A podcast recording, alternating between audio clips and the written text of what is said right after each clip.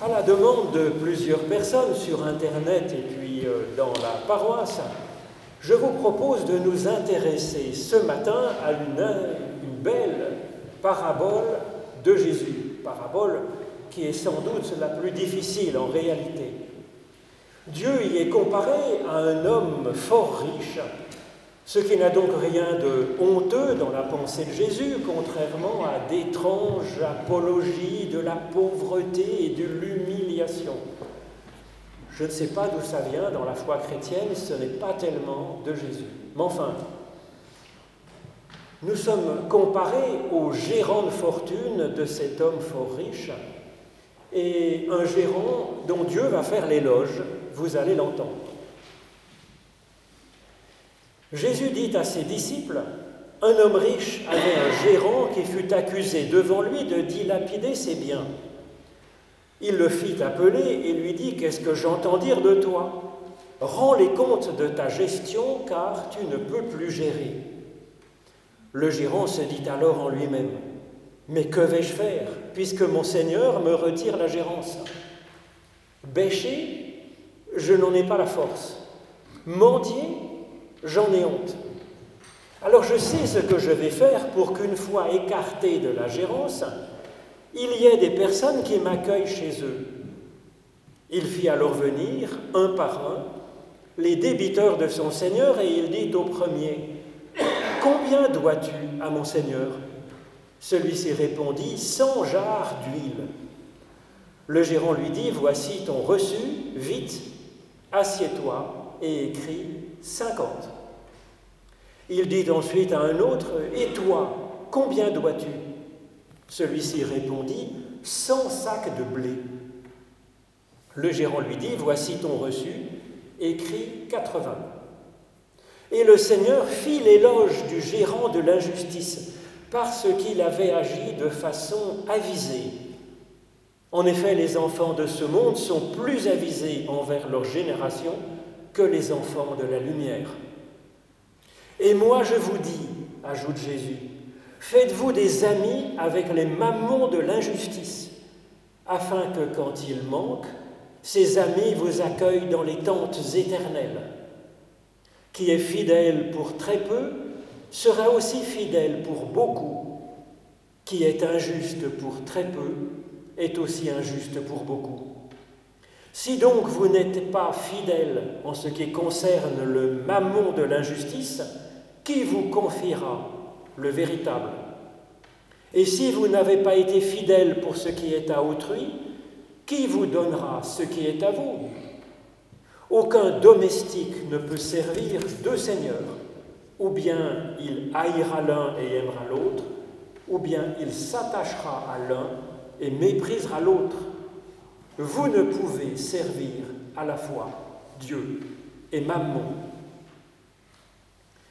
Ô Éternel, par l'étude de nos écritures anciennes, ouvre-nous maintenant à la paix qui vient de toi, à ton souffle de vie, et puis à entendre la vocation que tu nous adresses en particulier.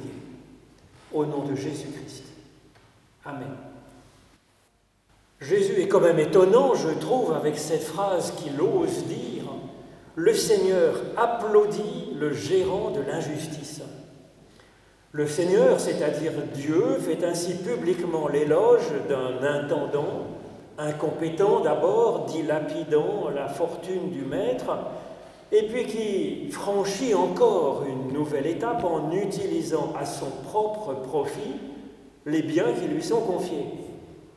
Même si Jésus met l'amour au-dessus des commandements de la Torah, d'accord Il est impossible quand même que Jésus nous encourage ainsi à la malhonnêteté vis-à-vis de notre prochain, de notre employeur, et puis encore moins vis-à-vis du Seigneur, c'est-à-dire de Dieu.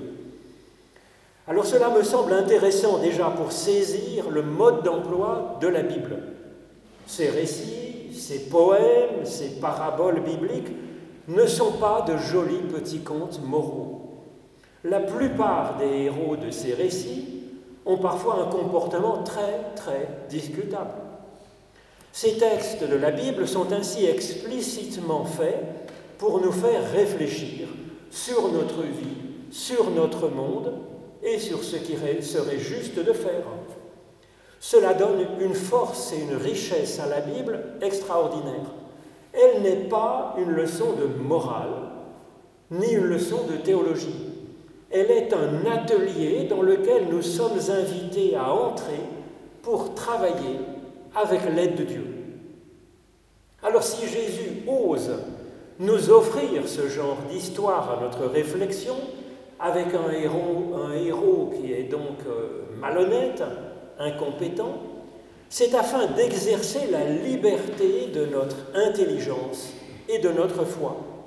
Alors c'est assez risqué de sa part de proposer un discours pareil, cela montre qu'il nous fait confiance. Nous sommes capables de réfléchir et largement capables de faire quelque chose avec cette parabole. Alors en écoutant ce que nous raconte Jésus, après un premier sursaut qui nous fait quasiment tomber de notre chaise, c'est fait pour, nous pouvons regarder ce qu'il dit en détail. Il ne félicite pas le gérant de pirater les biens de son maître pour son profit personnel, mais Jésus relève une importante qualité de son personnage principal. Il discerne son discernement dans la conduite de sa vie, le fait qu'il soit avisé dans la conduite de sa vie. Ensuite, ce n'est pas simplement cette qualité dont il fait l'éloge, mais le Seigneur va honorer plutôt la personne qui a fait preuve de cette qualité, même si cette personne a par ailleurs bien des défauts aussi.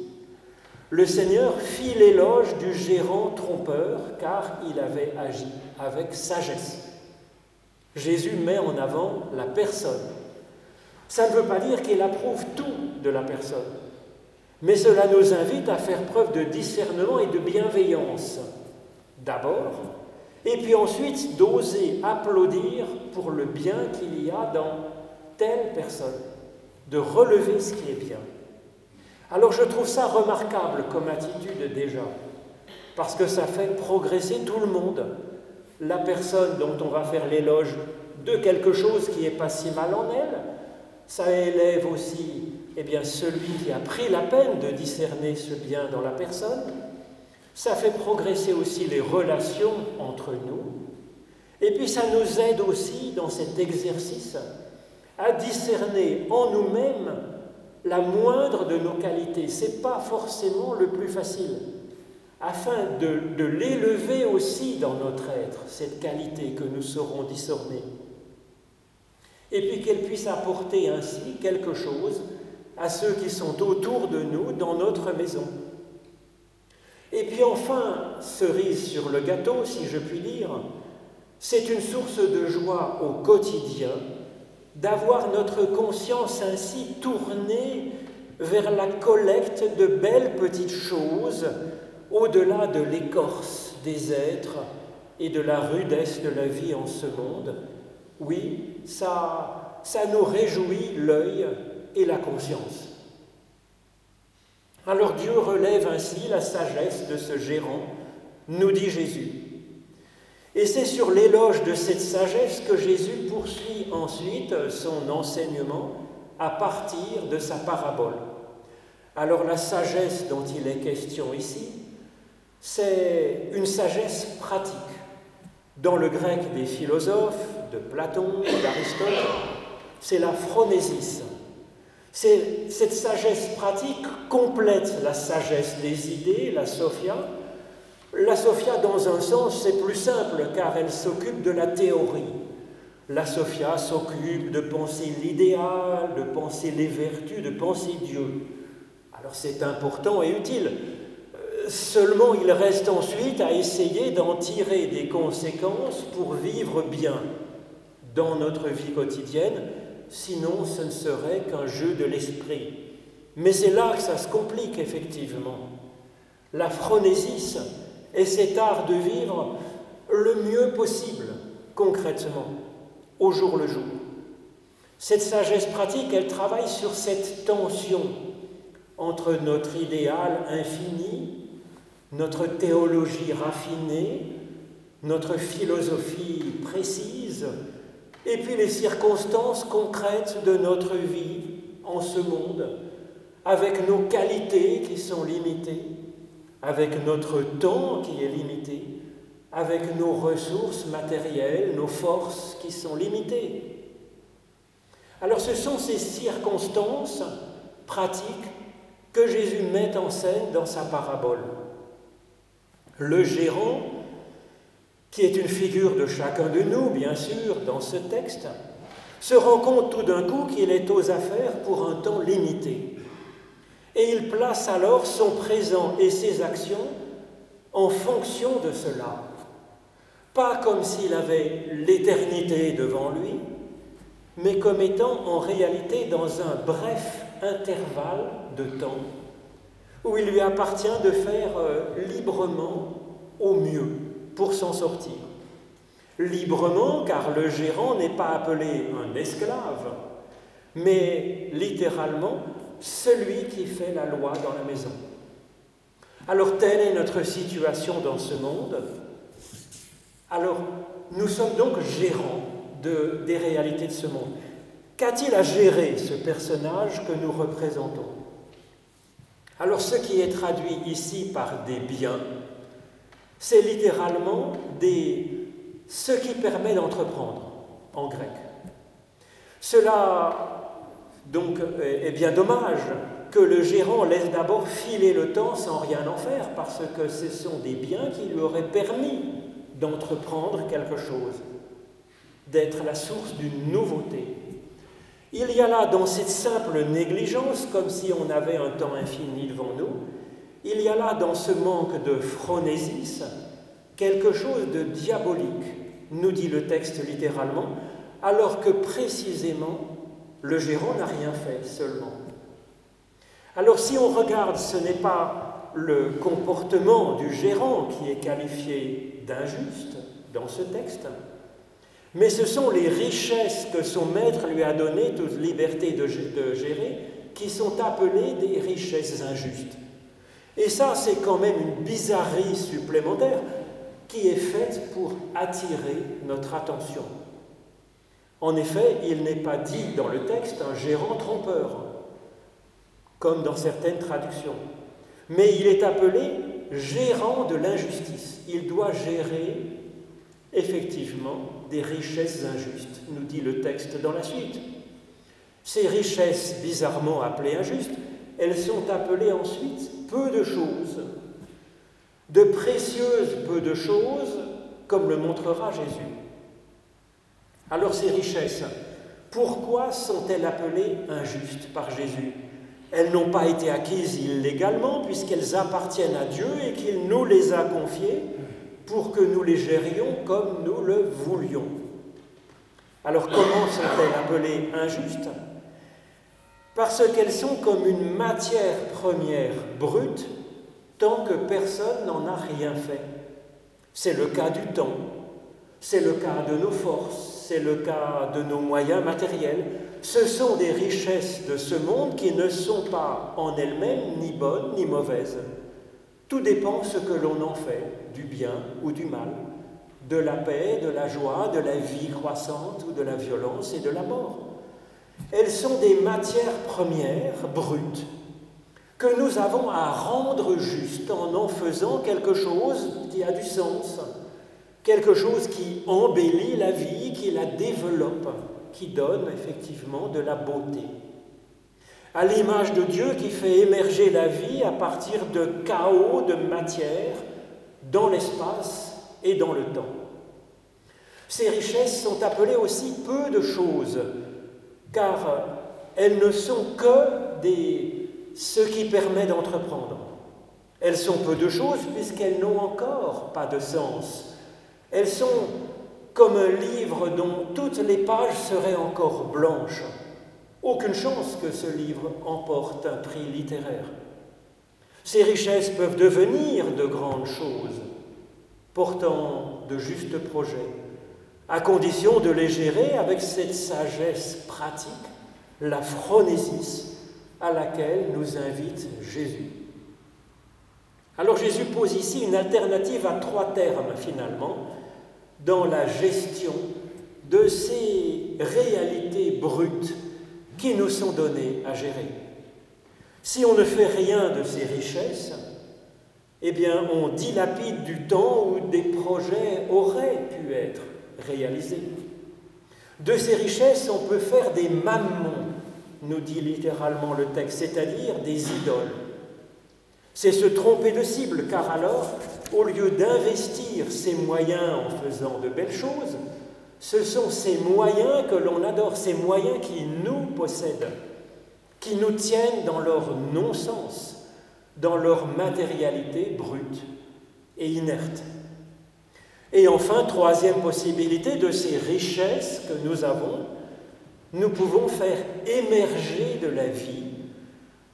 En même temps, nous pouvons faire émerger de la vie qui déborde même du cadre de notre finitude, de notre temps et de notre espace en ce monde.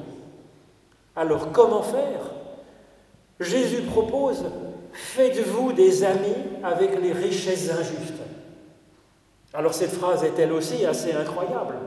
Il nous propose d'investir de notre temps, de nos moyens, de nos talents, de notre énergie pour en faire de belles relations.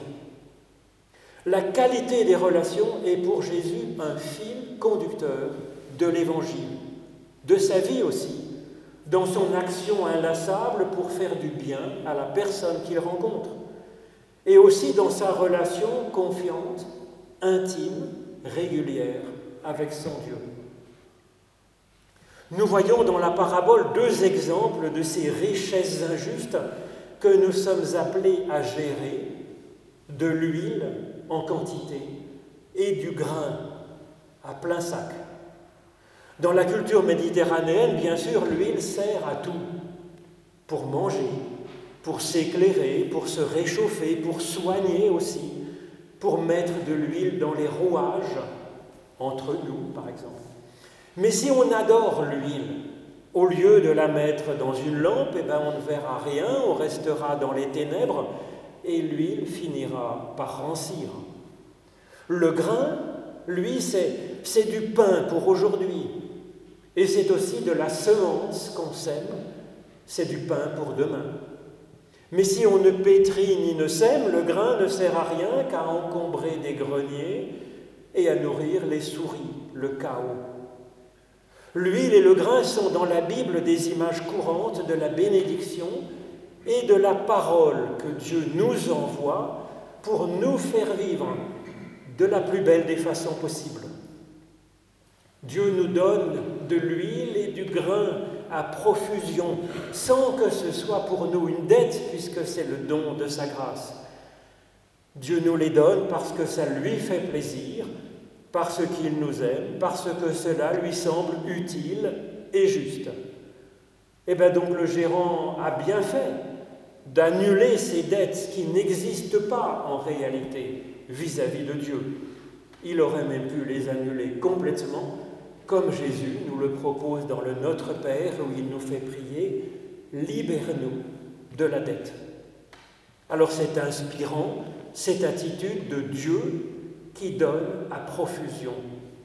Et Jésus nous propose d'agir à cette image de Dieu avec son appel frappant, faites-vous des amis avec les richesses injustes. Investissez une partie de cette matière première brute que nous avons de temps, 24 heures par jour, d'énergie, nous en avons quand même, puisque nous sommes vivants, de moyens et puis de compétences, puisque nous avons des qualités.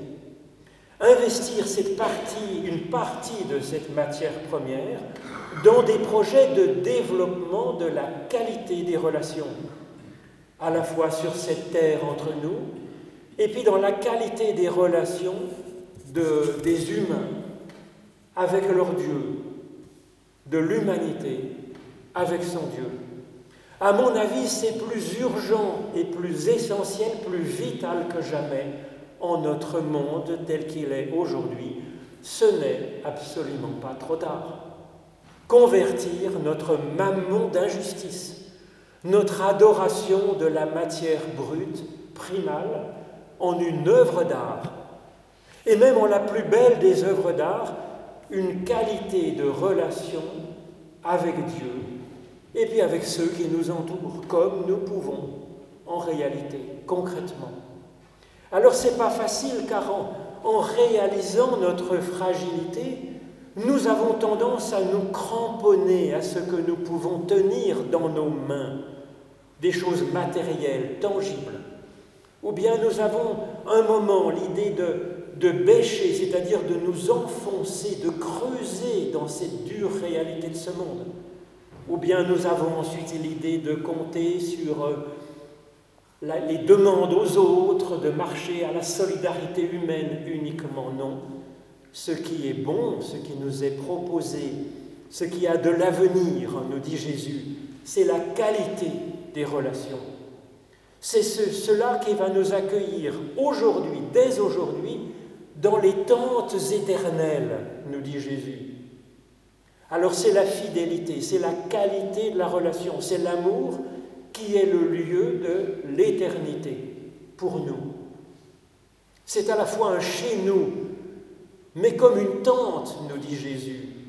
Une tente, ça évoque un chez nous qui est mobile, qui est vivant, qui chemine d'étape en étape, comme Abraham, qui est mis en route par la bénédiction de Dieu et qui marche par la foi ou bien comme les Hébreux qui sont nourris par le pain de la parole de Dieu dans leur marche à travers les déserts et les mers, en marche vers la vie.